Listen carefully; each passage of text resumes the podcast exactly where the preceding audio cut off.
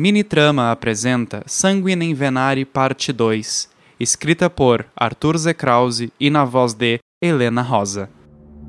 Lua, prímula, vermelho carmesim. A água flui entre as veias, o sangue sobre mim. A caçada evocada e um corpo revivido.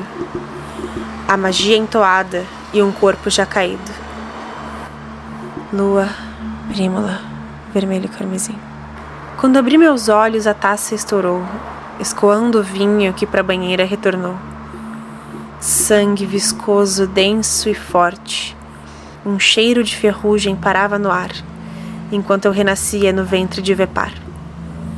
Olhei para a parede, o pentagrama já quebrado, um sinal de que a magia havia funcionado. Procurei ao meu redor, nada de anormal. O relógio marcava 17 horas. Uma hora mais para viver. Nada de anormal, exceto pela banheira de sangue, onde vi meu corpo se refazer. Mergulhada em sangue, eu respirei, sentindo em meu corpo o esforço que efetuei. Aquele homem tentaria me matar, mas graças ao divino sua chance escoara pelo ar. Me levantei, exausta por saber que ainda teria casa para arrumar. Exausta por pensar que com ele iria lidar. Retirei a tampa da banheira e senti a água me lavar retirando o carmesim que manchava como sangue no marfim. Me sequei.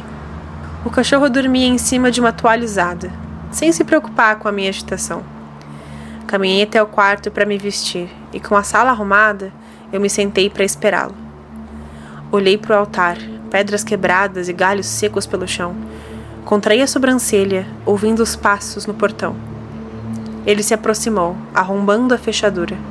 Passou reto por mim, como se não visse a assombração. Caminhou até o banheiro, parando em confusão, coçou a cabeça e logo se virou, assustando-se com minha aparição. Sua arma pendia para fora da calça e eu olhava em seus olhos, enxergando-o puxar a alça.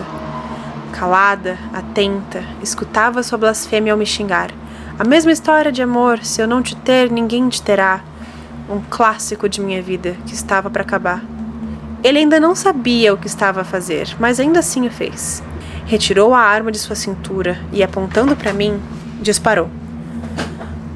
Quatro cliques, mas nada aconteceu.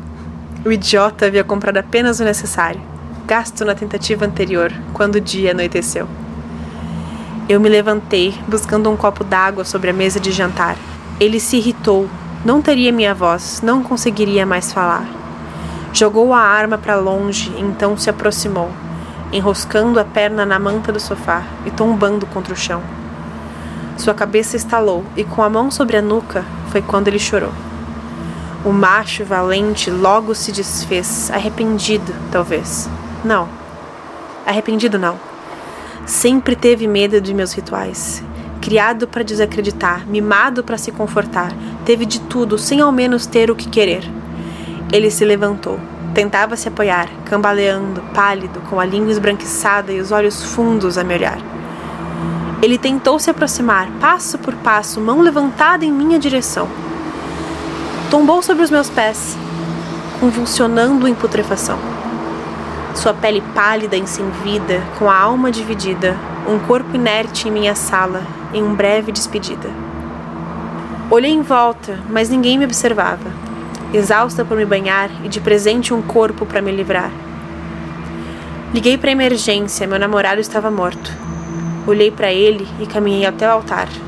Um símbolo sanguinário, uma última evocação. Sanguinem venare, a tradução de uma caçada carmesim.